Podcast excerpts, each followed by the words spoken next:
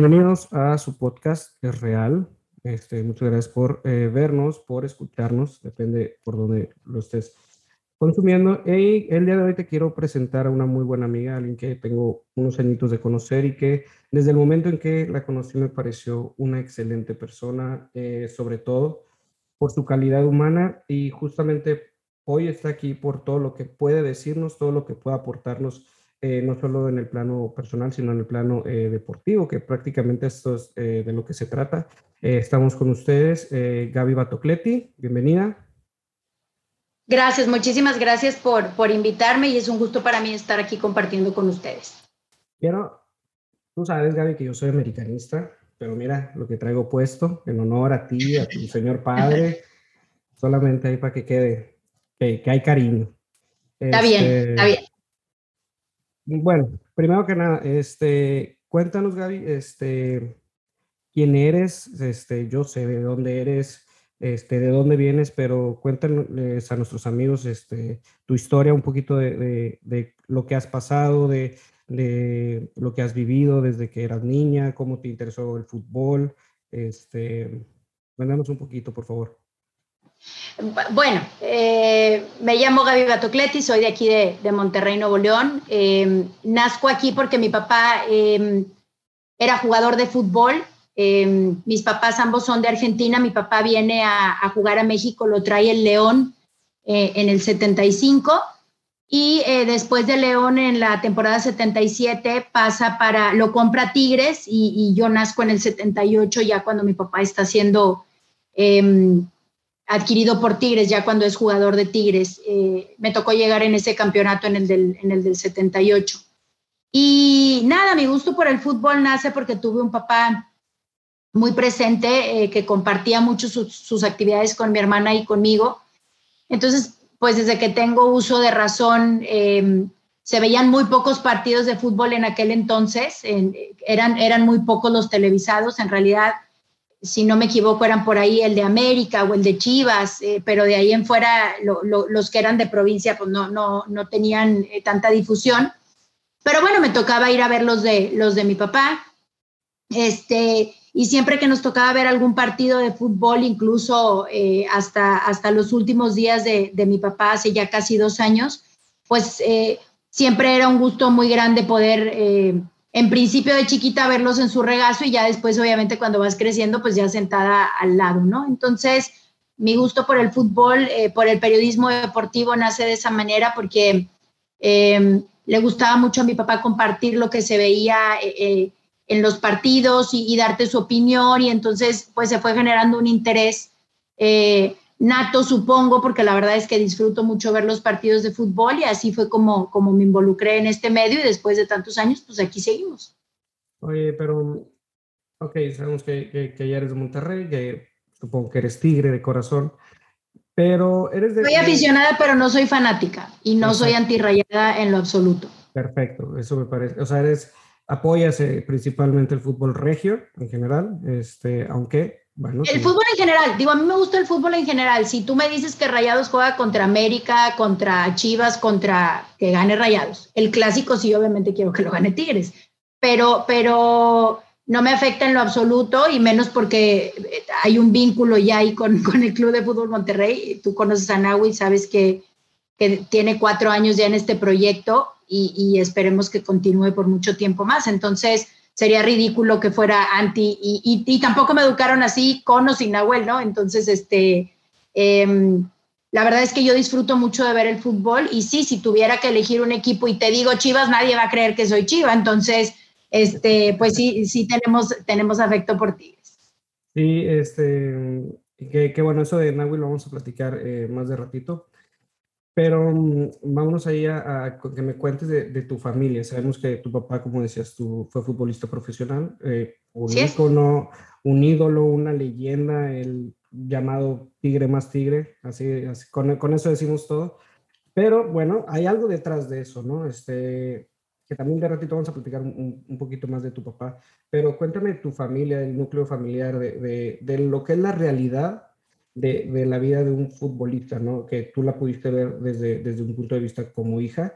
Este, cómo, cómo era la dinámica familiar, cómo, qué tan involucrado estaba tu papá, eh, como familia tu mamá, qué tanto tuvo que pasar o sacrificar o qué precio tuvo que pagar para seguir el sueño de tu papá, etcétera.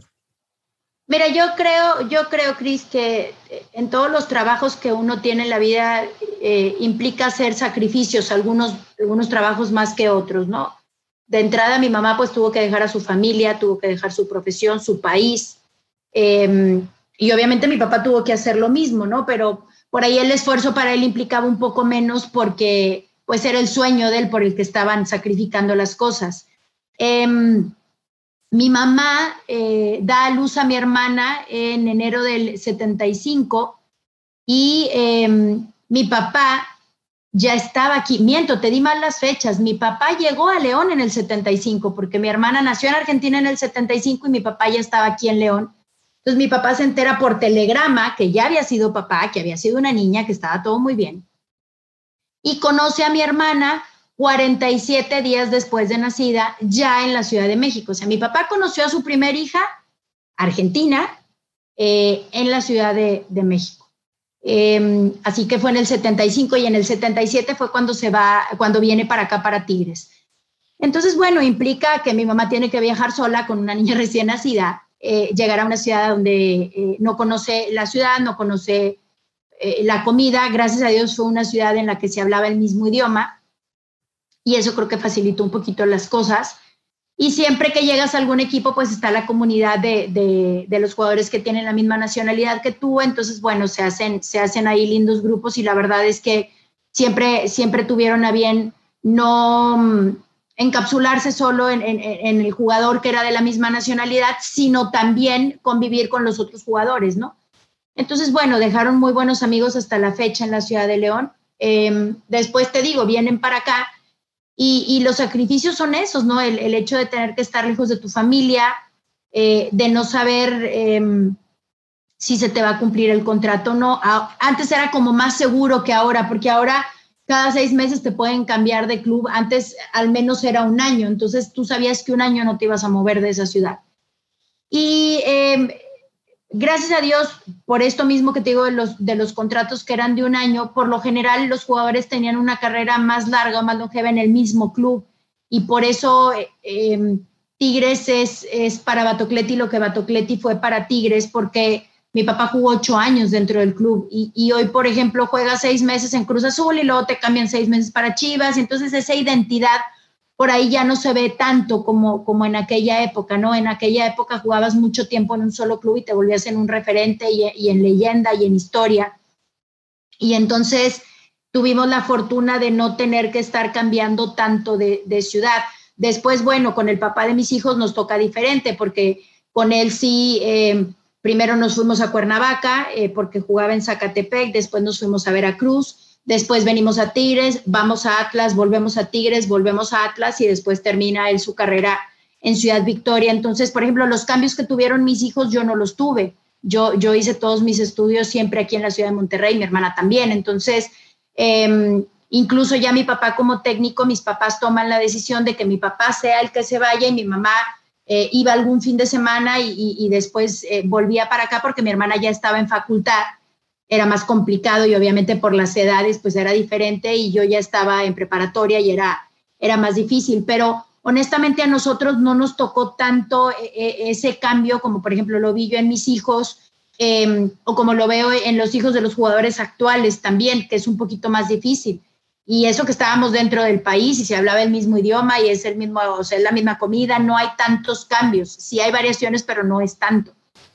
Sí, pero, pero definitivamente, bueno, pues sí afecta. Oye, pero um, regresándonos un poquito, tuve el gusto de conocer a, a, tu familia, al que no me tocó conocer, desgraciadamente fue a tu papá, porque el día que, que, que fui a tu casa no estaba él, andaba con, con, con, las chicas en Guadalajara, me parece. Yo ese, ese fin de semana jugando en Guadalajara.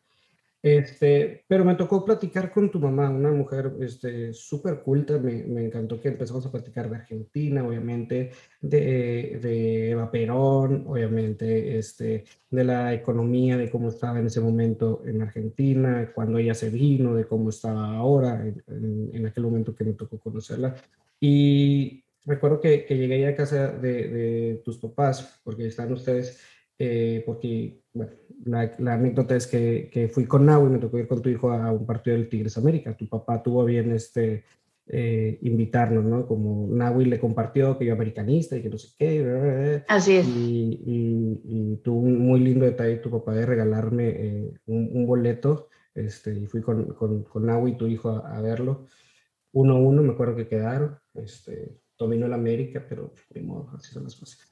Pero te, decía que, que, que, me encantó, o sea, la dinámica de, de, de usted. O sea, llegué a una casa que, que ¿cómo decirlo? Olía familia, ¿no? O sea, de gente de, de, de, la ciudad, de la comunidad, del pueblo, que, que no se creían ni más ni menos que ah, sabiendo eh, lo que significa eh, tu papá en la vida de muchísimos regiomontanos, que yo creo que incluso probablemente el, el tipo tigre o el tigre más respetado por parte de Rayados. Tu papá incluso lo, lo llegó a mencionar en alguna entrevista.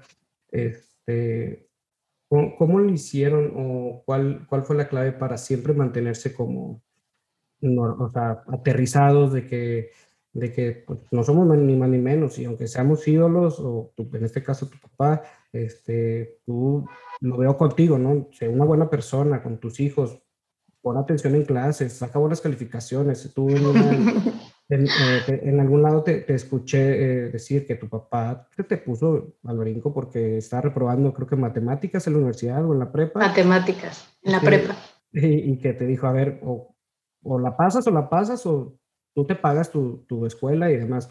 Me hizo repetir el semestre. O sea, bueno, no me, no me lo hizo repetir, la culpa fue mía, por supuesto, pero siempre fue muy exigente en ese sentido. Nosotros, en esa parte de la que tú hablas, es, eh, a mí, por ejemplo, en muchas entrevistas me han preguntado qué, era para mí vivir con un ídolo. Yo nunca vi a mi papá como un ídolo o como, o como, como lo veía la gente de, la reja de mi casa para afuera. O sea, para mí era mi papá, era el papá de mi hermana, era el esposo de mi mamá. O sea, era una, una rutina familiar muy normal. Este, sí nos dábamos cuenta que era diferente por, por, los autógrafos que le pedían o porque estábamos en algún lugar y llegaban y le pedían fotos y todo esto, pero él siempre trató de que lo viéramos como si fuera algo normal. Incluso a mí, y yo lo he dicho también en muchas entrevistas, a mí me daba mucho gusto que mis hijos en vida lo hubieran podido ver. Y yo creo que mis hijos y mis sobrinos se dieron cuenta de quién era su abuelo el día que mi papá falleció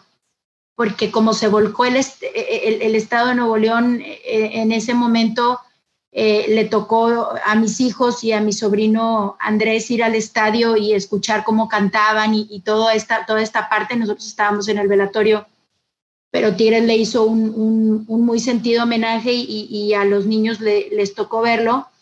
Y al final de cuentas yo creo que, que, que fueron los valores que, le inculcaron tanto a él como a mi mamá de chicos y que después mis papás nos heredaron a nosotros y después obviamente pues mi hermana y, su familia y, mi familia pues lo transmitimos a, nuestros hijos, ¿no? Em, las épocas eran muy diferentes, obviamente el tipo de educación que se recibe hoy no, no es la misma, pero tratamos de combinarla con la educación de, con la vieja escuela, digamos, a, a lo que les toca a los niños enfrentar ahora, que no, que no es fácil, eh, pero, pero dentro, que, dentro de que eh, fue un papá muy, este, muy cariñoso, muy presente, muy demostrativo, muy, muy amoroso, también era un papá muy exigente. Y mm, el único disturbio que tuvimos fue en la prepa, cuando, eh, cuando yo paso de secundaria a prepa, me doy cuenta que yo tengo la opción en prepa de si quieres entrar, pues entras y si no quieres entrar, no tienes. Y dije, ah, mira qué maravillosa opción. Entonces, claro, después de tener eh, todo, todo lo escolar bajo control de que tus papás te dejan en la puerta y tus papás te recogen en la puerta. Pues cuando yo entro a la prepa digo, pues mira qué maravilloso, o sea, aquí si no quiero no entro y no pasa nada. Ese era mi pensamiento puberto, por supuesto, que no pasaba nada. Eh, después, bueno, llaman a mis papás y les dicen, Gaby no, no, no está entrando a la clase de matemáticas. A mí justo me toca cuando empieza aquí en Nuevo León el sistema modular y teníamos clases los sábados. Y yo decía, ¿por qué tenemos que venir a clase los sábados? ¿No? Un poquitito rebelde. Pues yo no entraba a clases los sábados y los sábados teníamos matemáticas. Entonces, Eh, cuando se va a terminar el semestre, hablan eh, con mis papás, mis papás tienen que ir a, a, la prepa, yo hice la prepa en la prepa 7 Las Puentes, que es una prepa de muy buen nivel académico, es una de las mejores de la universidad, creo yo, y, y no cualquiera pasa en la prepa 7. Entonces mi hermana había salido con, con excelentes calificaciones y la última vez que mis papás habían estado en esa prepa era para recibir un Cardex con puros nueves y dieces de mi hermana. Entonces volvieron a, a, a, recibir la queja de la oveja negra de la familia de que no estaba entrando en clases y que se iba a llevar la materia. Este, y incluso le dijeron a mi papá, mira, vato, este, pues podemos apoyarla y que presente un examen recuperatorio. Y mi papá dijo, no. ¿Qué, qué es lo que se hace aquí? ¿Repiten? No, pues sí, repiten. Entonces ella también va a repetir. Este, llegó ese día a la casa sumamente molesto, me dijo, la última vez que yo fui a esa escuela fue a recoger las calificaciones de tu hermana y ahora pues esta es la situación. Este, yo que tú eh, hablo con tu mamá para que te enseñes bien a, a limpiar, a planchar, a barrer, porque el que no estudia no aspira a otra cosa. Entonces, este, pues tú decides. Entonces, bueno, repetí eh, me tuve que esperar seis meses por esto del sistema modular. Obviamente durante esos seis meses eh, terminé la, la, licenciatura de, la, de idioma inglés, porque obviamente pues no me iba a quedar de vacaciones, ¿verdad? De premio. Y después, bueno, regresé a la prepa, obviamente bastante arrepentida de lo fácil que se me había hecho aprendiendo la lección, porque mi papá tenía, mis papás, mi mamá todavía aún lo hace así. No, mis papás no eran de imponerte las cosas, buscaban la manera de, de que tú entendieras y procesaras cuál había sido el error y de que tú tomaras la decisión con todas las consecuencias que esto conllevara para salir adelante. Y yo creo que eso hace que el día de hoy, tanto mi hermana como yo, pues tratemos al menos, no sé si lo seamos o no, pero seamos o tratemos de ser personas de bien y, y de educar a nuestros hijos bajo la misma línea. Digo, y a mí me tocó para los, nuestros amigos, yo fui maestro de Nahuel, hijo mayor. sí y recuerdo que no le estaba yendo tan bien, andaba un poquito distraído, pues no. En biología. En biología, exactamente, en biología. Este, y el tema era, era cuando justo empezaba, ¿verdad? Ahí con... con Primero la secundaria. Era cuando entró, cuando le hicieron la invitación a Club Rayados para, para unirse a, al proyecto de pilotos y de pilotos eh, se da el brinco a fuerzas básicas, que es donde gracias a Dios sigue. Y, y, pues aquí lo digo con conocimiento de causa, ¿verdad? Y que me, que me permite decirlo. No le estaba yendo tan bien y recuerdo una plática enfrente de mí que tú tuviste con él. A ver, Nahuel, esto es así. Tú quieres jugar fútbol, tienes que pasar por aquí.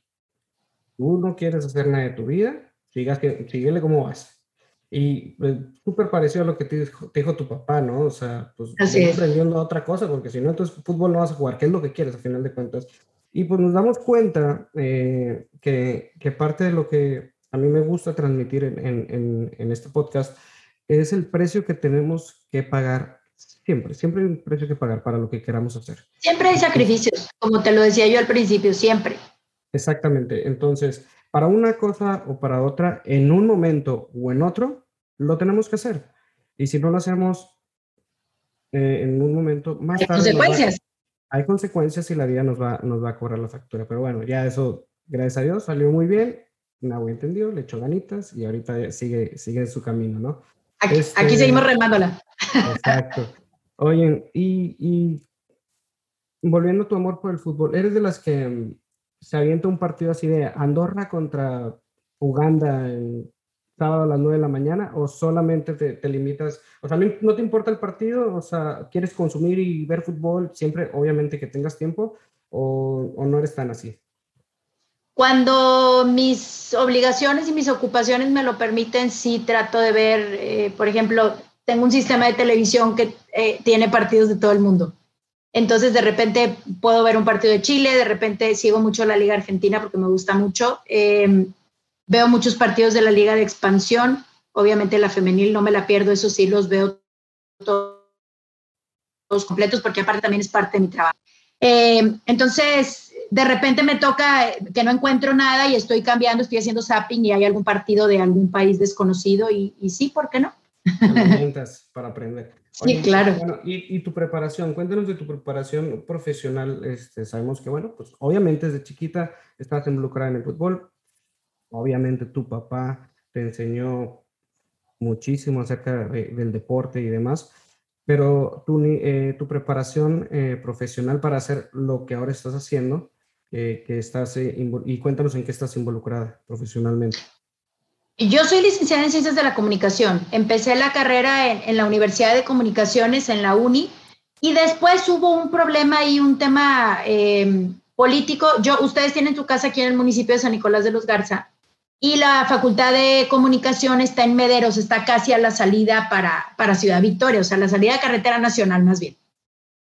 Entonces, para mí sí era un trayecto eh, bastante largo llegar a la escuela. Y hubo, eh, cuando yo empecé a estudiar, hubo un problema, imprimieron unos panfletos políticos en la facultad, no había clases, entonces yo tenía que ir hasta allá y luego no había clases. Y entonces em, me cambio al Instituto de Comunicación, Artes y Humanidades aquí en el Obispado, que estaba más cerca y también tenían la carrera de comunicación. Me gradúo ahí y después eh, saco una especialidad en periodismo deportivo.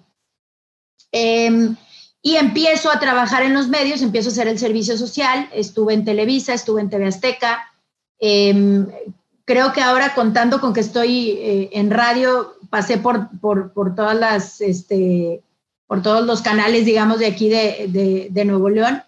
Y este, estuve en TV Azteca de coconductora con Memo Martínez haciendo fútbol a la carta, con Nacho Gutiérrez en lo mejor de la jornada pero en aquel entonces nos permitían hacer entrevistas de color, se les llamaban. Entonces tú, por ejemplo, eh, ibas con un jugador y yo le quería preguntar, por ejemplo, de un parado, de, de, algún sistema de juego, de algún modelo, y te decían, no, ustedes no pueden preguntar de eso, ustedes, este, pues, ¿qué traen en la maleta? Cosas de su vida familiar, este, cosas que por lo general en aquel entonces le daban a las mujeres, ¿no? Estamos hablando de hace 25 años más o menos. Este, y entonces, bueno, el fútbol empieza a evolucionar. Em, me tocó ser la primera mujer en, México en, en, narrar un partido de fútbol por cuestiones de fuerzas mayores, porque eh, estábamos yendo al estadio. Yo soy muy puntual. Y Memo Martínez, que era el que narraba en, en radio, el que, el que hacía esa función, eh, le tocó un choque. Él fue presidente de Tigres y de hecho creo que estuvo metido mucho tiempo también ahí en, en, gobierno del estado en Tamaulipas. Creo que estaba en turismo, si no me equivoco, Guillermo Martínez. Y, y con él, él es el que me, da, me invita y él es el que me da la oportunidad de, de empezar a hacer algo diferente en los medios, de opinar de cosas que, que, que, por ahí en otras televisoras no me daban oportunidad. Este, me lleva a radio eh, como, como analista de los partidos pero en ese partido en específico creo que fue eh, un, Tigres Jaguares, creo que fue. Se atora él en tránsito, no llegó el otro compañero por la misma causa y me dice, Gaby, vas a tener que empezar porque el partido ya se arranca y no hay nadie. le dije, pero yo no sé. Y me dice, ¿no sabes qué? Conoce a los jugadores, ahí tienes las alineaciones.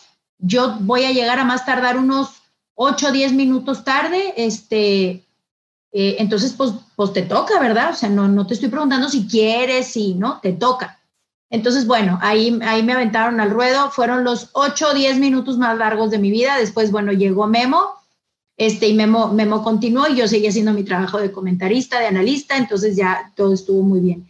Y eh, después, em, cuando me caso con el papá de mis hijos, que era jugador de fútbol también, pues tuve que dejar yo un poco esa parte porque pues no se puede ser juez y parte, ¿no?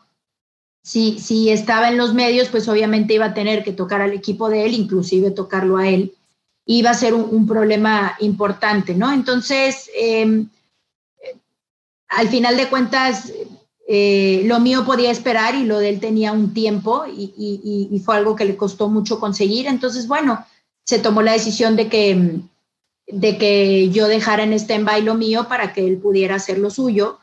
Y, aparte de, también pasa que nadie te cree, ¿no? Ah, no, porque a él no le dice nada, porque es el equipo de él y porque no, ni modo que le critique al técnico. Entonces, bueno, hice un poco de prensa escrita en ese momento, em, en el que hablaba de la jornada en general, no de los equipos en específico. Siempre encontré alguna manera de seguir ligada. Y bueno, eh, hace, hace algunos años retomo, retomo con esto, con, esta carrera Estoy muy pegada a mi papá en el inicio de la, de la liga femenil. Eh, Y entonces, bueno, aprendí, aprendí mucho de esta liga, que es en lo que trabajo ahora. Estoy en Canal 53, que es el canal de la Universidad Autónoma de Nuevo León, eh, en dos programas de deportes, obviamente. Eh, estoy en radio en multimedios de lunes a viernes de 6 a 7, al menos eh, por ahora en lo que veo como acomodo unos horarios. y estoy en las transmisiones de TUDN de Tigres Femenil cuando juegan de local, pero cuando empezó la pandemia, como, no, como es complicado por el tema de los contagios, em, nos dejaron un poco en stand-by a, quienes trabajamos fuera de, Ciudad de México.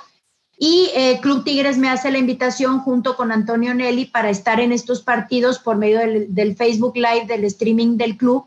Y el torneo pasado nos tocó romper eh, a Toño y a mí un, récord Guinness este, de, de, gente que estuvo siguiendo la, la transmisión durante la final eh, que gana Tigres el, torneo pasado. Entonces, básicamente eso es lo que estamos, en lo que estamos trabajando ahorita. Sí, sí, es, uno de los temas que tenía aquí. Eh, vamos brincando de temas y lo regresamos, y, pero bueno, sí. lo platica.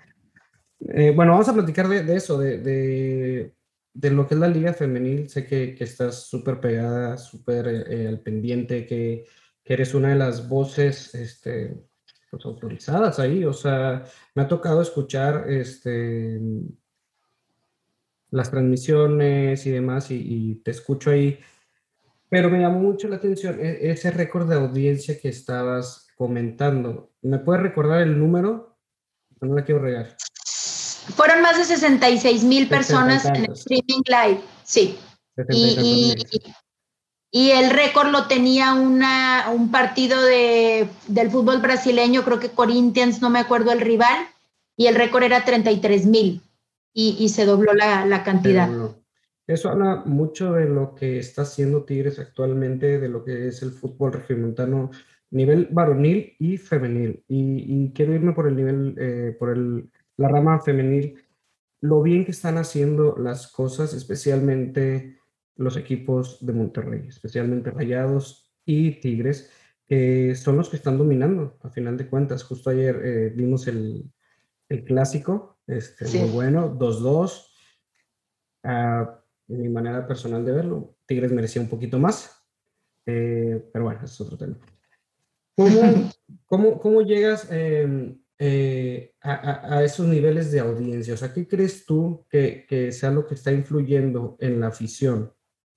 para no solamente ponerle atención a, a, los equipos varoniles, sino que al equipo femenil, específicamente Tigres, para, para, llegar a esos niveles de audiencia, ese nivel de seguimiento, la gente está súper involucrada, ves Twitter, hacen tendencias en Twitter, eh, la gente postea historias viendo los partidos, eh, antes de la pandemia iban bastante al estadio. ¿Qué crees que, que es la fórmula que están siguiendo los equipos regios para provocar esto en la oficina? Yo creo que definitivamente la seriedad con la que ambos clubes regiomontanos tomaron eh, este proyecto, ¿no? Desde el día uno eh, fue muy importante la seriedad que se le dio en cuanto a contrataciones, en, en cuanto a instalaciones, en cuanto a, darles a las chicas un sustento eh, económico y, y, académico, porque también, también está esa parte. Y, definitivamente lo primordial eh, es el espectáculo que las chicas brindan cada semana, ¿no? Me parece que eso es lo más importante. Eh, si bien es cierto, otros equipos también le dieron la misma importancia o seriedad, creo que sin temor a equivocarme, la afición regiomontana se cuece aparte en muchos aspectos y este es uno, ¿no? Hay, hay incluso eh, porras ya que tienen, que específicamente son de los equipos femeniles, o sea, eh, en Tigres está eh, la bolita de la U, está la U femenil, en Rayadas, eh, no me acuerdo cuál es el, nombre de, las chicas de, que apoyan también a Rayadas. Incluso en el clásico de ayer apostaron, hubo, bueno, hay, hay, una serie de incendios aquí en el, en el estado y, y habían, habían apostado que el que ganara pues donaba la ayuda ambas aficiones eh, brindaron la ayuda porque fue un empate y dijeron, bueno, en vez de no, o sea, en vez de no apoyar, pues las dos vamos a, dar ese donativo. Entonces, eh, creo que definitivamente es el tipo de afición que tenemos y el espectáculo, el sacrificio y, lo que ven que se brindan las chicas partido a partido, ven que se lo toman en serio, ven que no es solo un juego. Eh, y creo que esa seriedad con las que ellas tomaron también este reto eh, se, se, permeó a la gente y, por eso se logra lo que se logra en el Estado. Que me parece espectacular y tal vez no va a ver así como que estoy bien inclinado al Tigres, pero no es así. Pero estaba viendo estadísticas y Tigres lidera absolutamente todo. Puntos, campeonatos, goles a favor, victorias, etcétera. O sea, es impresionante cómo en tan poco tiempo se ha establecido a nivel nacional, que es lo que, lo que pienso, y por más que queramos, yo como aficionado a América lo, lo puedo decir, por más que queramos poner el clásico de clásicos a nivel femenil como América Chivas, pienso que, que, no es así. Pienso que el clásico nacional a nivel femenil debe ser Tigres eh, Monterrey. Y, y, me parece un análisis que, que, que se basa en los números, que están las estadísticas y que podemos apelar a ellos fríamente y no solamente eh, a los números eh, en cuanto a, a, triunfos y goles y lo que vemos en la cancha, sino lo que vemos en las tribunas, lo que vemos en la ciudad. Y creo que tú eres parte importante de eso, David, porque has estado ahí eh, en las transmisiones, echándole y que en radio y que escribiendo por aquí y luego en transmisión en multimedios y lo que, todo lo que nos estabas platicando. Y, y, de verdad quiero felicitarte por eso, porque no, Gracias. soy de los que piensan que con todo lo que está sucediendo, los movimientos este, feministas y demás, creo que a una mujer no se le debe dar un reconocimiento solamente por el hecho de ser mujer, sino porque se lo ha ganado. Y en este caso, las chicas de, de Tigres, de Rayados y bueno, te quiero felicitar a ti, lo has hecho, lo han hecho perfecto, lo han hecho excelente, eh, las transmisiones son buenas, los análisis son buenos, los programas son buenos y de verdad que, que, que se están cosiendo aparte, como tú lo estabas diciendo hace rato en cuanto a la afición, pero creo que equipo, eh, medios y, y, y afición lo están haciendo excelente. Ahora, para los que no conocemos tanto lo que es la dinámica del fútbol femenil, hay eh, como, no sé, conocemos que, que, en el fútbol varonil hay tantos extranjeros, ¿no? Y que en la Liga de Expansión, tantos de límite de edad. En este caso, ¿cuáles son los parámetros o este tipo de, de reglas que existen en, en, el fútbol femenil aquí en México? Por ahora, eh, solo se puede, solo pueden jugar eh, jugadoras nacidas en México o eh, que tengan la doble nacionalidad, por ejemplo, con, Estados Unidos. Eh, hasta este momento no se ha autorizado que haya jugadoras extranjeras me parece una buena medida. Yo creo que es más importante eh, decidir el tema de un salario justo antes de, abrirle la puerta a jugadoras extranjeras. No creo, a, al menos en mi humilde manera de ver, ¿no? No sé si la gente coincida conmigo o no. Creo que hay cosas más importantes. Creo que hay mucho talento eh, en México y que no es necesario de momento abrir esa, esa puerta. Se tiene que cumplir con, con cierta cantidad de minutos alineando a menores. Hasta este momento a Tigres es el único equipo que le faltan por ahí de 60, 70 minutos. Todos los demás ya completaron este requisito. Eh, y precisamente ¿por qué? Porque hay niñas jóvenes que tienen mucho talento y que a diferencia de otras ligas, eh, sí se pueden dar el gusto de, de, jugar, ¿no? Se cambió la regla, antes podían jugar niñas más chiquitas, ahora eh, creo que el mínimo es de 15 años para arriba, pero en torneos anteriores sí hubo niñas de 13, de 14 años que pudieron jugar y ahora eh, por cuestión de seguridad, asumo yo, o, eso es lo que yo creo, eh, por eso subieron un poquito, un poquito el tope, pero ve, vemos niñas de 15, 16 años que tienen una calidad impresionante y es algo que... que vemos cada vez más y que es este, que al menos a mí que me da mucho orgullo ver. Yo creo que estas chicas el día de hoy están abriendo un camino tremendamente grande para todas las generaciones que vienen hacia más adelante. Yo tengo amigas de mi edad que jugaban muy bien fútbol, yo no, pero ellas sí. Y, y yo me acuerdo que sus papás les decían, no, tú no puedes jugar fútbol. O sea, mismo en, en, en tu propia casa te decían que no se podía. Y hoy eh, todas ellas disfrutan muchísimo la liga porque es un lugar en donde les hubiera gustado estar, es una carrera o una profesión que les hubiera gustado ejercer y que lamentablemente por el país eh, donde vivimos a veces es un poco complicado abrir esa puerta. Y no solo por el hecho de ser mujeres, yo creo la verdad, Cris, y, y, y la verdad es que me gusta decirlo siempre, no por ser mujer te tienen que dar la oportunidad, pero si eres mejor que un hombre, ¿por qué no puedes recibir la oportunidad? Tiene que, tiene que estar el que esté mejor, no importa el género, no importa tu preferencia. Si tú eres mejor que yo y tú eres hombre o eres gay o eres lesbiana o eres LGTB o no sé, la diversidad ya es tan grande, pero no importa, lo que importa es tu potencial para cualquier trabajo y eso es donde yo creo que nos estamos equivocando. Muchas veces eh, estas manifestaciones eh, feministas, como las llaman por ahí, terminan siempre muy mal y al final de cuentas el mensaje siempre se pierde. Entonces yo no soy ni pro mujeres, ni pro hombres, ni pro LGTB, ni pro, yo soy pro ser humano. Y si tú estás más capacitado que yo, que se te abran las puertas, porque si tú hoy abres las puertas para mí, yo voy a poder abrir las puertas para la gente que viene atrás. Yo soy una convencida de que si tu luz eh, si tú usas tu luz para iluminar el camino de otros, pues también se está, iluminando el tuyo.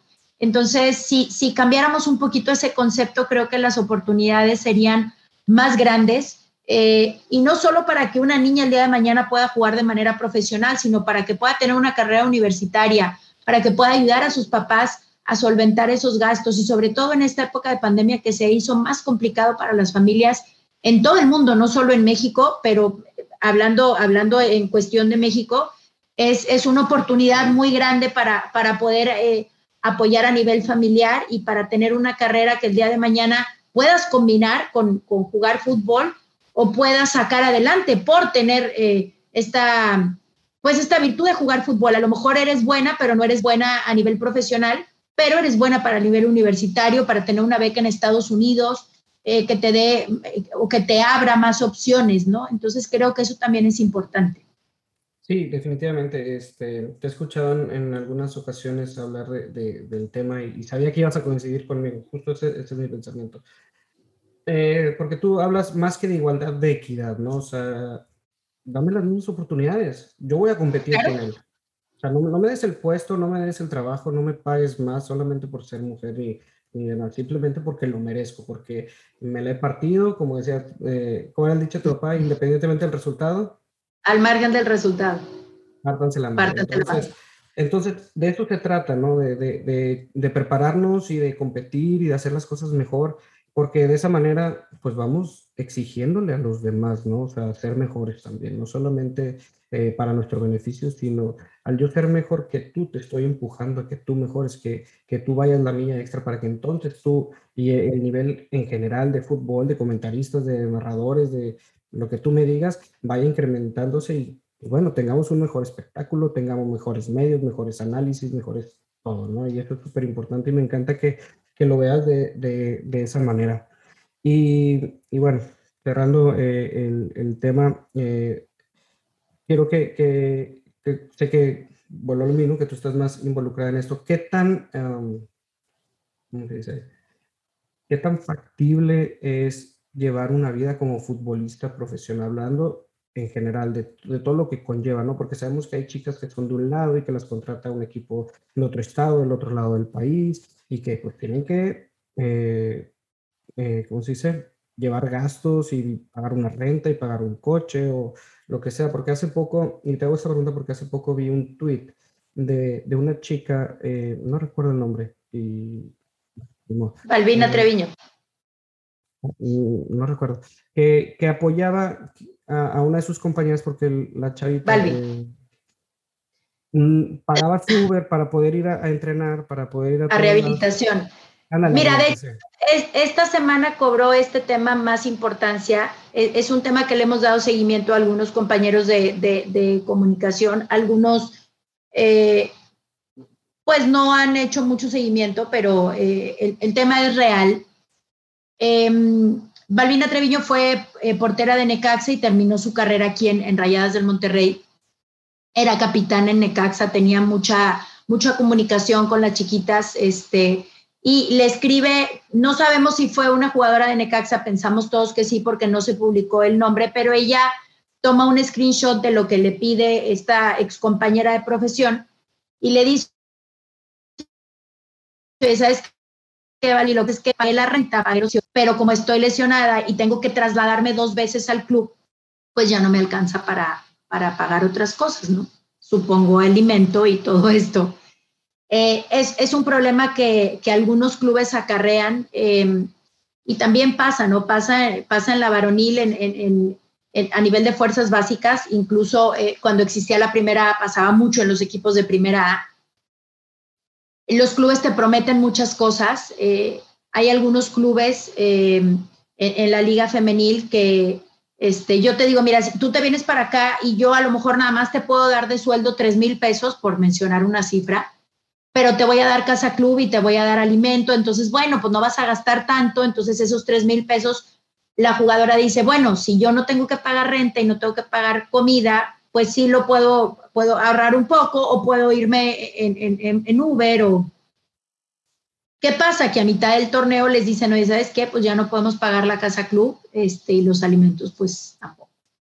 Entonces, muchas jugadoras que eran de otro estado se quedaron de un día para otro, literal, con sus maletas en la calle. Oye, pues vámonos todas a rentar, ok, pues ya rentamos, ponemos un poquito entre todas, oye, pero ¿y luego cómo nos vamos a ir a entrenar? Pues ponemos un poquito entre todas, oye, pues ¿qué vamos a comer? Y te estoy hablando, Cristian, de niñas que sobrevivían con tres, cuatro latas de atún al día. Entonces, es una situación real. Eh, me gustó mucho la postura que tomaron las jugadoras, tanto de Tigres como, como de Rayadas en este sentido, porque son de las jugadoras que tienen eh, su sueldo seguro, que tienen sus estudios asegurados, porque también hacen un convenio, que levantaran la voz. Yo, yo creo que va a haber primero una asociación eh, de futbolistas femenil que varonil, porque si te están apoyando las que no están dentro de esa problemática, creo que puede, creo que puede surgir algo muy bueno de eso. Y la, la realidad es esa, la realidad es esa. Hay, hay estados en donde es más cara la renta, en donde el sueldo es menos, hay equipos en donde no tienen instalaciones para entrenar o llegan y oigan, ¿saben qué? Pues hoy no les podemos abrir chavas porque no pagó el club la renta, entonces se tienen que ir a un parque de alguna colonia a entrenar, no hay material, no hay ropa. Eh, viajan en un autobús que se les queda medio camino, eh, y así la lista sigue, ¿no? Eh, y las chicas no están pidiendo cobrar como, como se cobra en la liga varonil, están bastante conscientes ellas de que obviamente para, para llegar a un punto de esa magnitud también lo tienen que generar, pero si como medios de comunicación, si como patrocinadores y si como equipos no apoyamos lo que ellas están haciendo, porque ellas dentro del terreno de juego me parece que no hay equipo que no veas que se esfuerce, que corra detrás de un balón, por más que al margen del resultado, lo hacen. Entonces, eh, creo que todos tenemos que poner en ese sentido nuestro granito de arena para que las cosas mejoren para ellas, para que tengan una igualdad en el sueldo. Eh, y no, no hablo de igualdad, igualdad en el, eh, al sueldo de la varonil, sino para que les alcance de pérdida para poder eh, vivir de una manera digna, tener para, para su renta y para sus, para sus gastos básicos, ¿no? Que creo que, como en este trabajo, también hay muchos trabajos en donde tampoco hay una equidad y donde tampoco hay un salario digno. Pero bueno, hoy nos toca pelear desde esta trinchera y, ojalá que todos tengan el valor para levantar la voz y para exigir eh, al menos lo mismo que se está entregando, ¿no? Me parece que no están pidiendo nada que no se hayan ganado. Sí, me parece perfecto lo, lo que me estás diciendo. Y de hecho, eh, te quería preguntar también, eh, en, en, ese tema, ¿qué tan diferente es cómo trabaja eh, Tigres, Rayados, probablemente América o instituciones que, sabemos que económicamente están mejor posicionadas que otras, como por ejemplo lo que mencionábamos de Necaxa? ¿Qué crees que, es la diferencia? No creo, personalmente no creo que sea solamente un tema de posicionamiento económico del club en general, este, hablando de la directiva y de, del, club como institución. ¿Crees tú que sean otros factores que también permiten a los equipos que te, que te estoy mencionando ser diferentes y mejores en ese aspecto? Yo creo que sí, Cris, porque por ejemplo, eh, tú ves un club como Tigres que busca hacer las mismas transmisiones de su equipo, que les da una difusión a las chicas en, redes sociales y en medios de comunicación, y eso hace que se vaya incrementando el gusto de la afición, eso hace que el patrocinador voltee y diga, oye, ¿ya viste cuántas, cuántas personas vieron su partido? A mí me interesa patrocinar a este equipo por los views, por los likes, porque sé que si yo tengo presencia ahí, pues me van a ver. Y a veces nos pasa muchísimo en, el streaming que nos ponen que quitemos la publicidad porque es mucha. Entonces, al final de cuentas, ellos son quienes pagan el streaming y ellos son eh, quienes se interesaron en ser eh, parte de la liga femenil, parte del equipo femenil, no del varonil, del equipo femenil. Ya hoy llegan los patrocinadores y te dicen, oye, ¿sabes qué? Quiero estar, eh, quiero tener presencia en el equipo varonil, pero también quiero meterle al, femenil. En Rayadas también han buscado eso. Eh, hay marcas de, productos exclusivamente femeninos que ya se empezaron a involucrar, marcas de, por ejemplo, en, Atlas hay una, una, marca de toallas sanitarias que ya entró al quite con el patrocinio.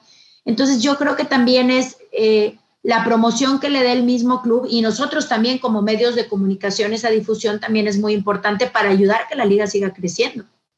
Sí, perfecto, me, parece bien. Y esa misma difusión hace que, estas jugadoras eh, obviamente rindan mejor en cuanto a estar bien alimentadas, bien tratadas de, físicamente, eh, bien entrenadas, eh, con ropa adecuada, zapatos adecuados, etcétera, hace que rindan mejor, den un mejor espectáculo y obviamente el nivel vaya incrementándose.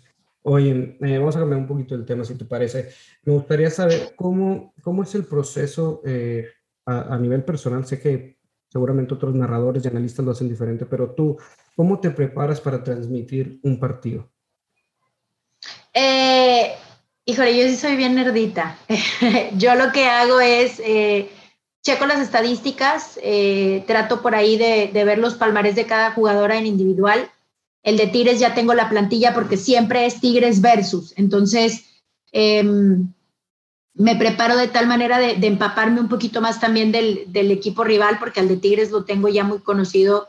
Eh, no ha habido mucha variación, han venido adquisiciones nuevas, pero básicamente es, es una base de jugadoras que empezaron en el 2017 y las conozco a todas en ese sentido, o a la mayoría. Entonces trato de, sacar estadísticas o datos que puedan ser interesantes para, para la gente y también conocer al equipo rival, porque muchas veces en el streaming o en las transmisiones en tu DN, pues no solo te escucha gente aficionada a Tigres, sino gente aficionada también al otro equipo. Entonces también tienes que, sacar eh, datos importantes, y, eh, palmarés, historia y antecedentes del equipo rival que, que también sea interesante para, para, la, para la rival escuchar, ¿no? Entonces, sacar un poquito de cuándo debutaron, contra qué equipo, cuántos goles llevas, eh, tarjetas amarillas, o todo lo que es estadística y, y, si se puede y si se consigue algo personal de cada jugadora. Por ejemplo, me ha tocado jugadoras em, que antes de tener esta oportunidad en la liga, pues son mamás, eh, tienen carreras, tienen doctorados, tienen maestrías. Esa es una diferencia que también hay con la liga varonil. La liga femenil académicamente está muchísimo más preparada académicamente cada jugadora que en la varonil. Y, este, eso es algo que nos gusta mucho resaltar para que las niñas sepan que lo educativo no está peleado con lo deportivo y que pueden tranquilamente hacer las dos cosas.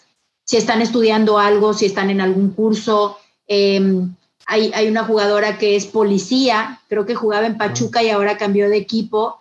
Eh, entonces, bueno, son, son historias que, que me gusta averiguar con tiempo y que me gusta investigar un poquito para también poder compartir con la gente esa parte. Cuando me tocó trabajar en el, en el Mundial Femenil de Francia 2019, me empezó a llamar eso mucho la atención porque descubrí historias de, de las elecciones que me tocó em, analizar y, eran, eran historias de superación tremendas, unas muy, muy fuertes de, desde una chica que fue la, la mejor eh, novata eh, en, en, mundiales femeniles, uh, Bonnie Shaw, de la selección de Jamaica, que en los partidos eliminatorias perdió a siete de sus hermanos por diferentes causas. Entonces, así se aventó todas las eliminatorias, fue la mejor jugadora. Después, em, esta misma delegación, pues como no pensaban que iba a clasificar, eh, la federación les dijo, sí, échenle muchas ganas y nosotros nos vamos a apoyar y, oye, pues ya clasificamos. No, pues es que no hay dinero para ustedes.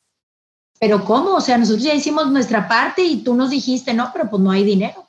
Entonces, cuando se entera de esta situación, eh, la hija de Bob Marley, em, que es actriz y es cantante, empiezan a hacer eventos a beneficio, se involucra Bob Marley también y sacan el dinero para que ellas puedan ir a, jugar en Francia. Y como esas historias hay un montón Y hay gente que te pone, bueno, a mí no me interesa, pero hay gente que te dice, oye, sabes que nunca me hubiera imaginado por todo lo que tienen que pasar para llegar. Eh, chicas que llegaban sin uniformes este, a, presentarse a los partidos y les dijeron, bueno, no, ahora necesitas uniforme y pues no tenemos y de dónde sacamos. Y se salían a botear a las calles de su país. Entonces, eh, son historias de superación que al final de cuentas te pueden gustar o no, pero son ejemplos eh, de, sacrificio, de vida, de responsabilidad, que creo que al menos a mí me parece importante compartir. A lo mejor a compañeros míos no, o a lo mejor a algún sector de la gente no, pero sé que hay un sector de la gente que sí le gusta y que sí lo valora y, valora el trabajo que uno hace de, investigación, porque no es nada más llegar y sentarte enfrente del micrófono porque sepas analizar un, un partido o un parado técnico-táctico. Creo que es una responsabilidad que va muchísimo más allá de eso. Sí, me, me gusta esa parte, que puedas um, no solamente analizar el, eh, el, parado o la estrategia o que aquí se para acá y demás, sino que, como dices tú, yo creo que es muy importante eso, transmitir la, las historias de vida de, de, estas chicas que, que, están pagando un precio muchas veces muy alto para poder vivir de su pasión, o simple, ni siquiera a veces vivir de su pasión, solamente vivir su pasión. Entonces, Así es. Qué, qué padre es eso, ¿no? Que cuántos, no sé, probablemente me puede incluir, no vivimos, o sea, no hacemos lo que más nos gusta. Bueno, en mi caso, yo no soy futbolista porque uno, mi papá no me dejó y otra, pues a lo mejor no era tan bueno. Nunca lo sabemos. Pero este, el, el, tema es ese, ¿no? O sea, cómo literalmente hacer lo que sea con tal de, de, de hacer algo que te apasiona. Y creo que, que esto, es, esto es muy importante porque creo que también hasta donde has llegado, y creo que tu techo es todavía mucho más alto y, te lo reconozco, es, es eso, la pasión que le imprimes a, tu profesión. No solamente es llegar a improvisar un programa de radio, lo que platicamos hace rato, de, de que, ah, bueno, estás en un programa de radio y te habla un señor así y te digan, ah, pues es que yo pienso que hay que fumar y que, y que y debatir y refutar y tiene, un fondo, ¿no? Tiene un, no, no solamente la forma, sino tiene un fondo todo lo que estás haciendo y, algunos de tus compañeros y compañeras eh, en otras cadenas, en otros medios, eh, que creo que, están elevando todo esto y están ayudando a forjar una liga competitiva. Eh, escuchaba que, me parece que fue ayer que lo escuché de, de, ustedes, bueno, no, no es cierto, en la transmisión de, del clásico dijeron que ya en, creo en el 2023 comienza una, o está planteado que comience la Conca Champions en, en femenil, si no me equivoco. Así es, ese es el plan. Y ojalá que sea así porque creo que, creo que es una vara más alta para, para la liga femenil y, yo no tengo duda que, que, van a esforzarse para hacer un, papel digno.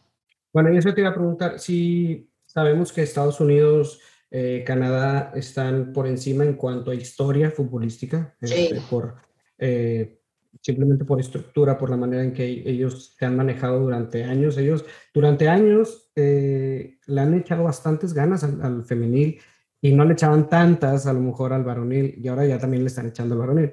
Pero forjaron una generación de futbolistas que fueron a la universidad este, becadas porque jugaban fútbol, este, tienen buenos trabajos gracias al fútbol, este, no sé, infinidad de beneficios que han tenido ¿En qué nivel ves a la liga mexicana o los equipos, eh, en este caso, por ejemplo, los que dominan, jugando contra equipos de otros países? Yo creo que para hacer, a mí, a mí las comparaciones no me gustan, ¿no? De entrada, pero para hacer una comparativa creo que estamos lejos del nivel de Estados Unidos, eso me queda claro. Hay, debe de haber en la liga mexicana 10, 15 jugadoras que tengan ese nivel. Eh, porque sí hay muy buen nivel, pero eh, por ahí para, para armar un equipo y competir eh, contra equipos, contra selecciones como Canadá y Estados Unidos específicamente, eh, creo que todavía falta un poco de trabajo. Ahora, por ejemplo, cuando yo fui, cuando estuve en, en Francia 19, yo había equipos que veía y yo pensaba en la liga femenil y decía, pues a este sí le podrían ganar. O sea, no es que van a entrar a su primer torneo internacional y la van a romper y van a ser campeonas, pero creo que tienen eh, la calidad y creo que el hecho de que se haya formado una liga femenil las está ayudando a trabajar para así hacer, sí hacer un buen papel. O sea, el ridículo no van a ir a hacer. ¿tú, crees que vayan a competir, que, que, que realmente le planten cara. Yo creo que sí. Yo creo que sí, sobre todo por, por, porque la, la misma liga nos lo está mostrando, ¿no? Eh, yo me acuerdo cuando empezó esta liga eran partidos de 8-0, 13-0, 7-0 y hoy por hoy eso ya vemos que se va empatando un poquito más. Ahora si hablamos a nivel selección, em, ahora bajo, bajo el mando de, de Mónica Vergara, creo que a mí me agradó el, el, primer llamado que hizo. Por ahí dos o tres jugadoras las hubiera incluido y hubiera sacado a otras, pero creo que conjuntó un muy buen grupo, un, un grupo muy competitivo y creo que pudieran hacer un, un buen papel. En ese primer llamado, si no estoy equivocado, ganaron los dos partidos, ¿cierto? Sí. Sí. Y, y ahí, eh, ¿qué tanto viene, uh, qué tantas jugadoras uh, mexicoamericanas hay? Porque sé que es un tema importante en el sentido de lo que mencionabas. Son chicas que a lo mejor no nacieron en México, pero se desarrollaron en Estados Unidos y vienen a México a jugar. ¿Qué, qué significa para la liga? Uno, y dos, ¿qué significa para ellas venir a México a, jugar? O sea, ¿qué beneficio eh, ves que puedan sacar ella, ellas de venir? ¿Es económico, es deportivo, es conectarse con sus raíces de, no sé, este, latinas? No sé, ¿tú, tú qué ves en, en ese sentido? Hay varias, no sé, no sé así en cantidad decirte cuántas hay, pero debe de haber una por equipo o por ahí en dos equipos no hay, hay dos en otro. El beneficio creo que creo que está a la vista, la liga femenil está, está haciendo ruidos, está siendo importante. Eh, probablemente les convenga jugar en Estados Unidos a nivel colegial eh, porque el intercambio es, em, es darte esa carrera, eh, eh, es darte esos estudios eh, que por ahí en los equipos, no en todos los equipos de aquí tienes esa, esa prestación o esa facilidad. no sé si convenga más, menos, no sé si a lo mejor en Estados Unidos como el nivel es alto, como, como lo hemos platicado, a lo mejor allá no tengan tanta continuidad o tantos minutos, no sé, yo creo que eso es algo como, como muy individual de cada jugadora, cada, cada una debe de tener eh, su por qué, pero hay muchas jugadoras que estaban jugando en Europa y, optaron por venir a la Liga Mexicana. Entonces, eso significa que sí está haciendo realmente ruido, que sí es rentable, que sí es un buen aparador para que te vean.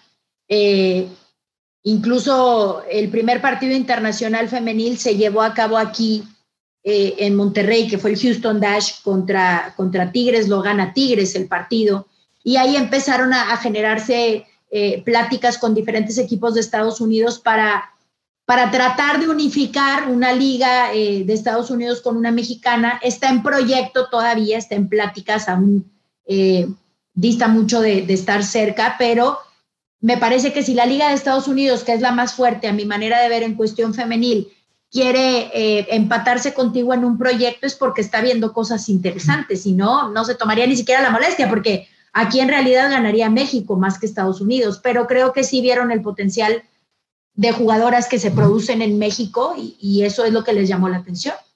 Bueno, y el, biotipo de la jugadora mexicana, ¿tú cuál crees que sea como el sello de la jugadora mexicana? Sabemos que hay distintos tipos de jugadoras, eh, altas, chaparritas, fuertes, este, rápidas, no sé, lo que sea, como, como lo vemos en, cualquier otro eh, ramo.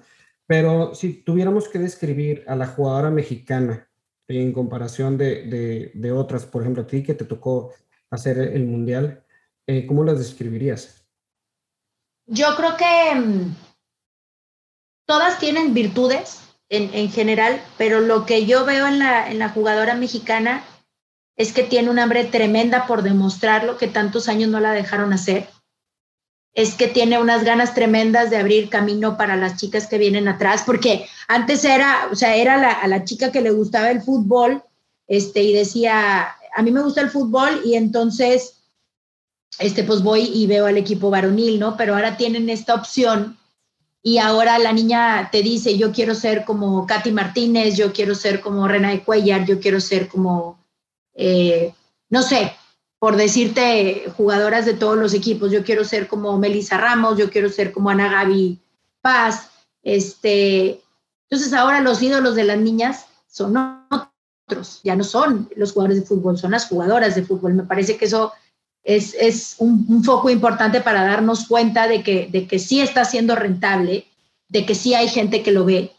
Aquí en, en Tigres hay entradas de 15 mil, 20 mil personas por partido cada 15 días. Entonces eso te habla de que es un buen producto. Y las jugadoras tienen ganas de ser vistas, tienen ganas de ser reconocidas, están sacrificando muchísimas cosas. Yo tengo dos niñas de Ciudad Victoria, vinieron para acá. Eh, Susi Martínez ya debutó en primera división. Eh, América está en fuerzas básicas y son dos niñas que vinieron a los 15 y, 13 años, dejaron su casa y vinieron a, a buscar su sueño y el caso de Susi y de América es uno de los ejemplos de muchísimas más que hay eh, em, en la liga femenil. Y por eso yo hago tanto hincapié y por eso las defiendo muchísimo, porque hay mucha gente que critica la liga y que dice que es de llano y si no te gusta tienes la opción de no verla, pero no la critiques si no la, si no la ves, si no sabes cómo palpita, si no sabes el sacrificio que hacen estas niñas y después te sacan, sí, pero en otros trabajos, pues sí, pero en otros trabajos hacen otros trabajos. Aquí estamos hablando de la Liga Femenil y del esfuerzo que ellas han hecho, que sus familias han hecho, porque no hay que olvidar esa parte también, Cristian. En, en el fútbol femenil, muchas niñas pueden practicarlo porque sus familias las apoyan económicamente, porque salen al quite para apoyarlas. Entonces, esa parte también es importante. La familia definitivamente tiene un papel eh, indispensable en este desarrollo. Sí, definitivamente. Lo podemos ver como contrastando con, a nivel en el ramo varonil, lo que estás diciendo, ¿no? Que las niñas probablemente es, reciben un apoyo familiar principalmente para poder perseguir sus sueños, para seguir adelante, para cumplir este, sus metas, objetivos y demás. Y en el varonil creo que lo podemos ver de otra manera, ¿no? Generalmente eh, digo, hablo en general, sé que hay muchos casos muy diferentes y no quiero meter en broncas de que me van a dejar la madre aquí, que nada, ni sabes por qué pasé yo, no importa. El punto es... hay de todo, hay de todo como en todos lados. El punto es, ajá, pero probablemente podrá, eh, vemos más en, en, los varones, en los hombres, que los mandan para que un día llegando o el día que lleguen puedan sacar adelante a sus familias, ¿no?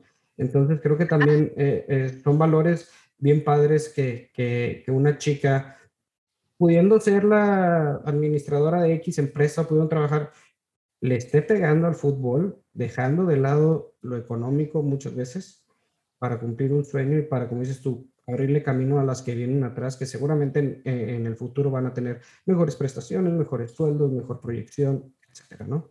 Y, y qué bueno. De hecho, eh, lo que mencionabas de la asistencia sí, sí llama mucho la atención.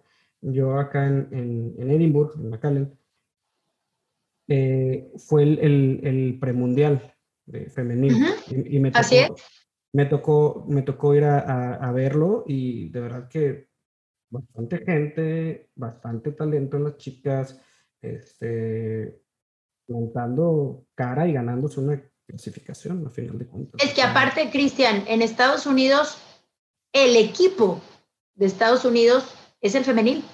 Sí, definitivamente. Sí, pero digo, me refiero también a, que, digo, vamos a, ser honestos, en esta zona de McAllen, la mayoría o, la demografía que, que, puede predominar o que tiene una, un, un, alto porcentaje es latina, ¿no? Es hispana, claro. principalmente mexicana. Y en el estadio es lo que veíamos, ¿no? Gente apoyando a México, raza con claro. de México, con su playera verde o negra, que en aquel tiempo traían una negra. La negra.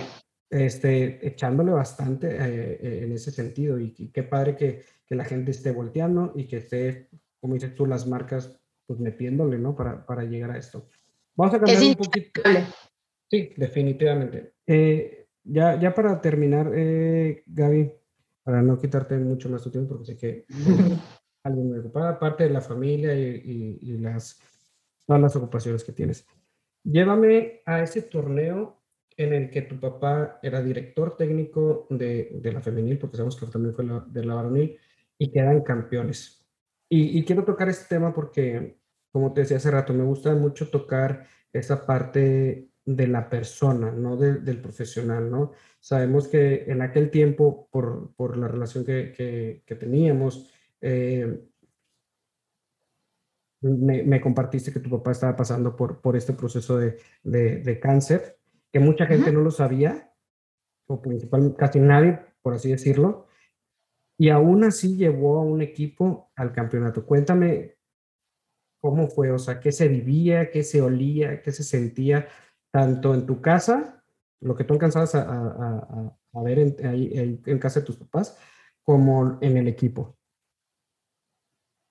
Eh, mira, mi papá desde que empieza el proyecto de la femenil, eh, nosotros teníamos un grupo de WhatsApp, estaba mi hermana que vive en Estados Unidos, un poquito más lejos que tú, eh, mi mamá y, yo, ¿no? Y este, yo vivía en Ciudad Victoria todavía cuando empezó este, este proceso y nos escribe mi papá, este, acabo de hablar con Miguel Ángel Garza, que era en aquel entonces presidente de Tigres, y Miguel quiere que junto con el profe Razo eh, dirijamos al equipo femenino. Entonces, bueno, pues este, ya sabrán, ¿no? papá, mire, es bien complicado trabajar con mujeres y que mire, que este, pues puede haber cierto tipo de problemas. Entonces mi papá dice, no, pues yo con ustedes ya estoy bien curtido, yo ya traigo escuela.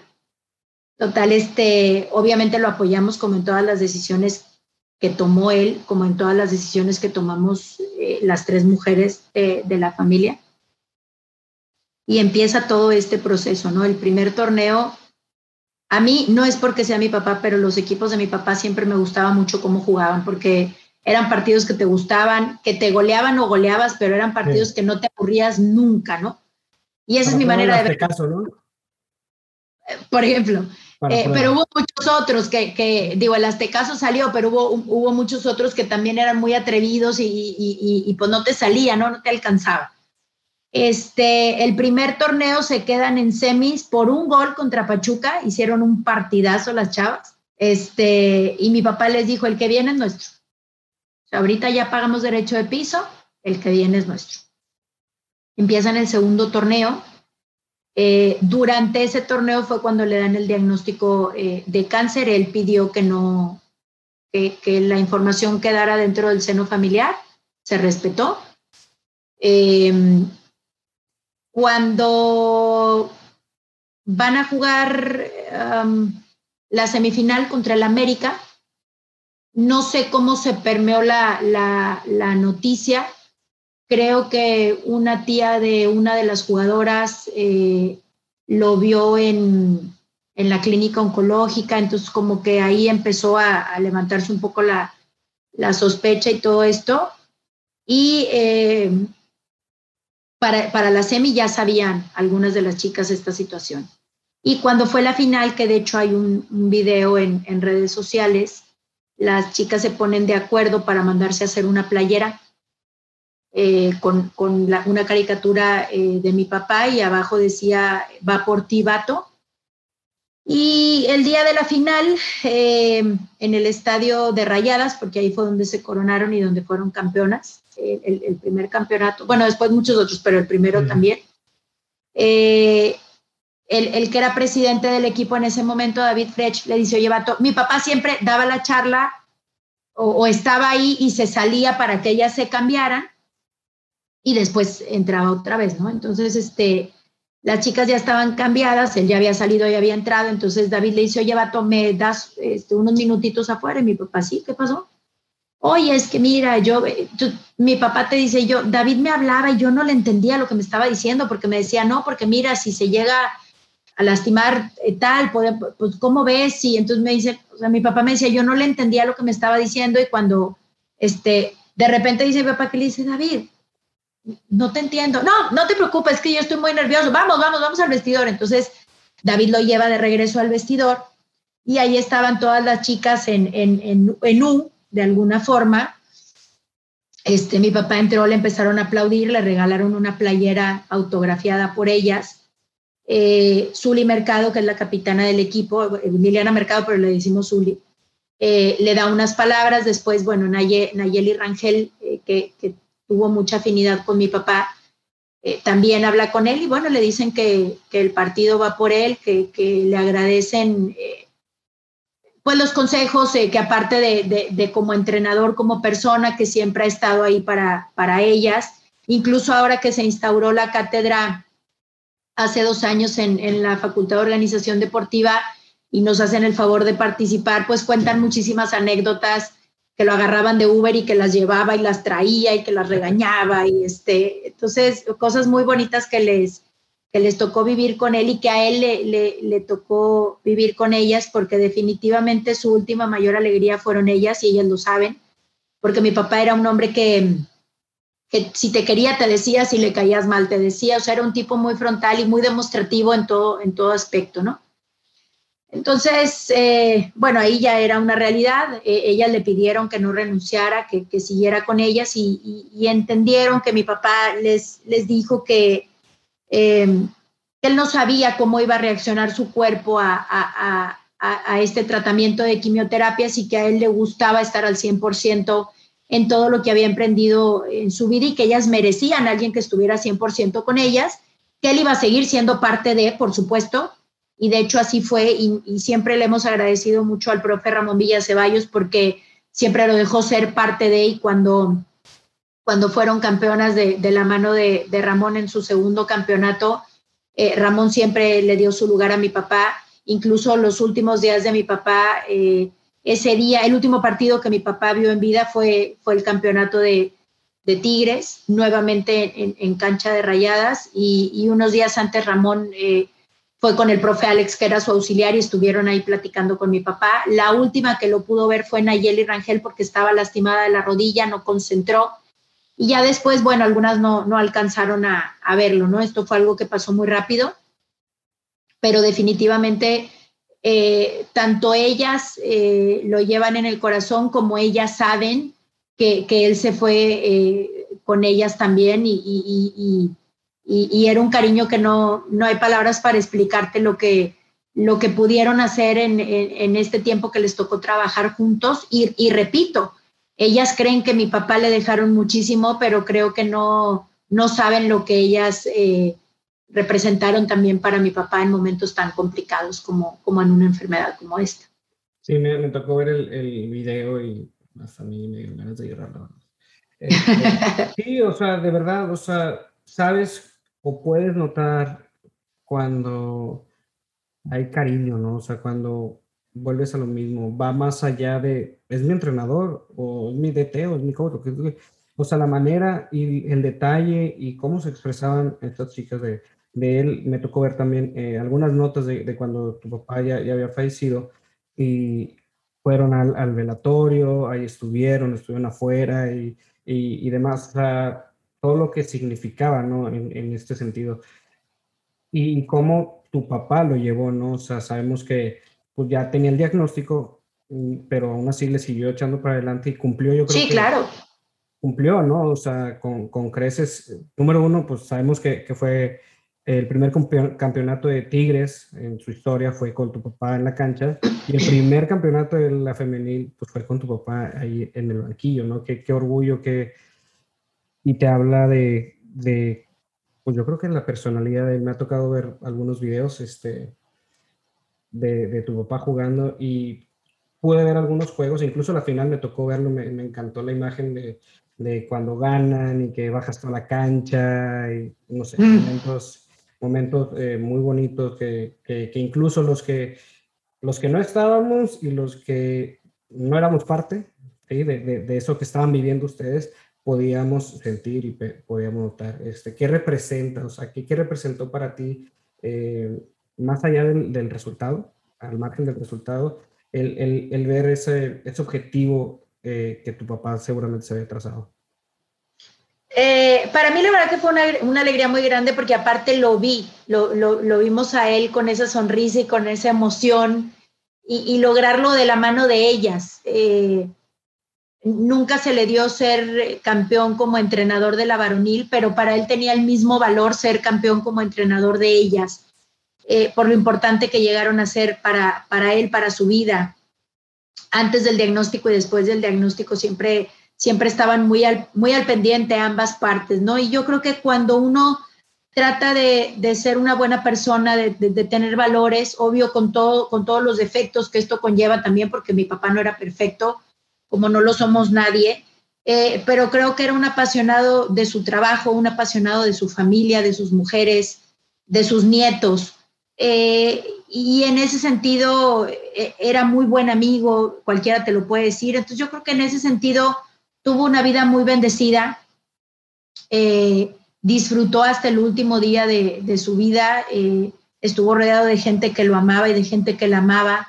Entonces yo creo que, pues Dios es el que marca la pauta, ¿no? A veces como seres humanos no lo podemos entender en determinado momento porque el ser humano eh, somos muy egoístas, ¿no? Nosotros no pensamos eh, o no sufrimos por el que se va, sino porque yo me quedé y yo me quedé sin él. Entonces, eh, pero creo que tuvimos la bendición ambas partes de conocerlo, de vivir con él, de, seguir su ejemplo.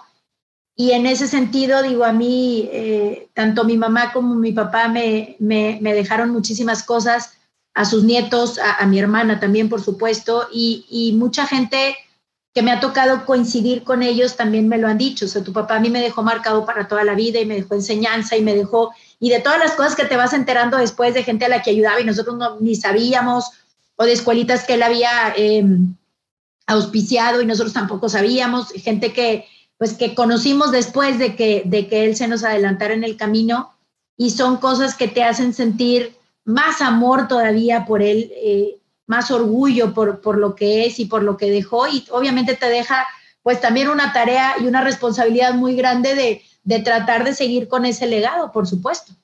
Sí, porque justamente eso es lo que dejó, ¿no? A nivel familiar, profesional y sobre todo en la institución de Tigres, ¿no? Eh, el legado, o sea, un, un, un, nombre que, que, un nombre y un hombre que, que se dedicó eh, y dedicó su vida a su familia, a su profesión y a los que lo querían. Este, por último, Gaby, ya para no quitarte más tiempo, ¿qué sigue para ti? ¿Qué sigue para, para Gaby Batocleti en, en, lo profesional? En lo profesional. Em, bueno, estoy por terminar eh, la carrera de directora técnica. Si Dios quiere, en junio me, me gradúo aquí en, en Campus Monterrey del de, Sistema Nacional de Capacitación. Vamos a abrir un, predio deportivo OB3 en algunos meses también aquí en el municipio de San Nicolás con el apoyo de toda la gente de San Nicolás que, que conoció a mi papá en vida y que, y que nos están apoyando en esa parte. Y, seguir ligada de alguna manera en transmisiones, en análisis, en comentarios eh, de la liga femenil o varonil, al final de cuentas, pues donde nos den trabajo, ¿no? Por supuesto en, el lado profesional y, en el lado personal, pues obviamente seguir apoyando a mis hijos que sean hombres de bien, eh, que si, si van a, seguir en esta carrera, pues apoyarlos y, guiarlos dentro de la medida de, de, las posibilidades de uno, ¿no? Por supuesto, y, este, y que no le aflojen a la escuela, porque eso también sigue siendo la prioridad. Sí, pero me encanta cómo lo, lo, cómo lo mencionas, ¿no? Y se, se ve que, que, cómo tienes tú tu, tu, cabeza organizada. Es primero lo personal y hablas de, de, ellos a nivel personal y luego hablas de ellos en, en lo que quieren profesionalmente. Eh, cuéntame de eso. Eh, sé que uno está en una institución y el otro está en la otra. Sí. ¿Dónde, ¿Dónde juegan? ¿De qué juegan? ¿Y cómo los ves?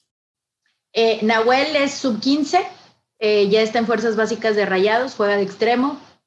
En este fútbol actual los hacen jugar de más posiciones, pero digamos que eh, juega de extremo, juega, puede jugar de interior, puede jugar de delantero. Siempre la mayoría de, sus posiciones son a la ofensiva. Y eh, Nahuel, eh, Gabriel, perdón, es sub-12, em, también está en fuerzas básicas, pero de Tigres.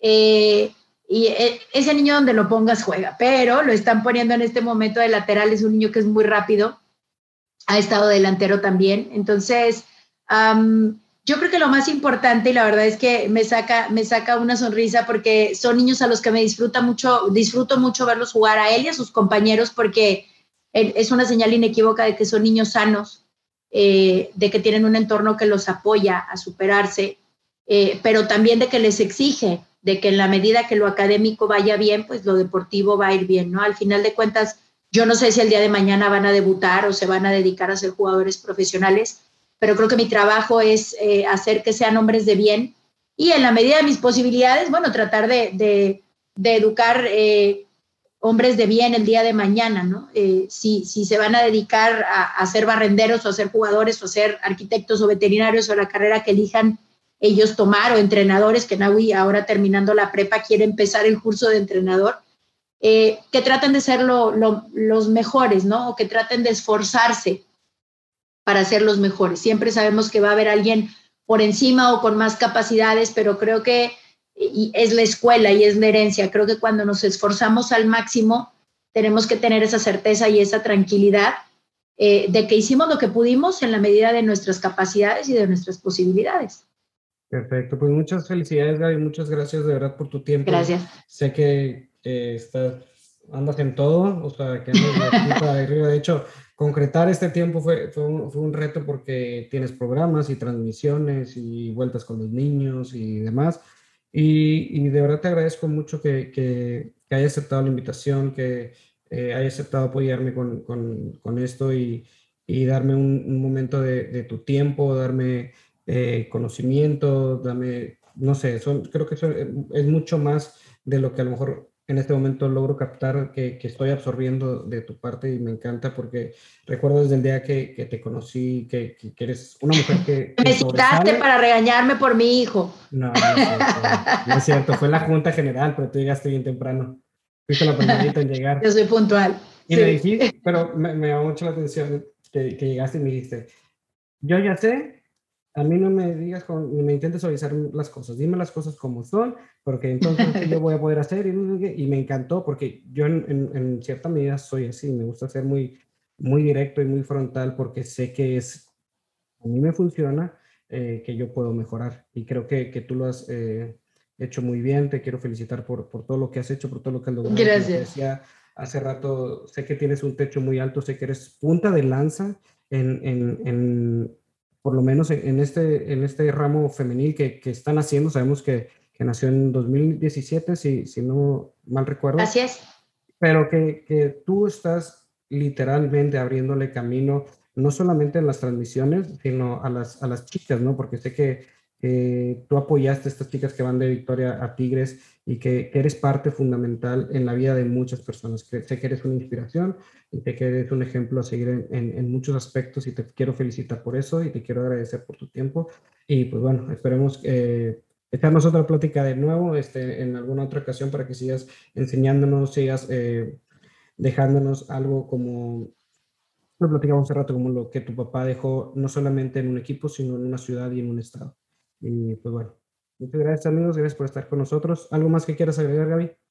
No, agradecerte, agradecerte este espacio porque al final de cuentas, Cristian, yo creo que todos podemos poner nuestro granito de arena y el hecho de que gente como tú y gente eh, independiente que hace eh, podcast y hace todo esto, pues nos entreviste a personas como nosotros, eh, de alguna manera contribuye a, a, a, este movimiento, ¿no? Al hecho de, de difundir la liga de difundir los sacrificios, las responsabilidades. Entonces, pues yo creo que aquí es un ganar-ganar, ¿no? Al final del día, yo te agradezco la, la invitación, les agradezco la difusión. Eh, es una responsabilidad bien grande, como tú lo mencionas, pero que tomo con muchísimo orgullo, con muchísima seriedad y esperando poder tocar el, el corazón de mucha gente y de poder ayudar a mucha gente a cumplir sus sueños. Bueno, pues muchísimas gracias, Gaby. Este, que esperemos que no sea la última vez y que te vaya excelente en todo. Te deseo todo lo mejor. Estamos para servirles. Hasta luego. Gracias.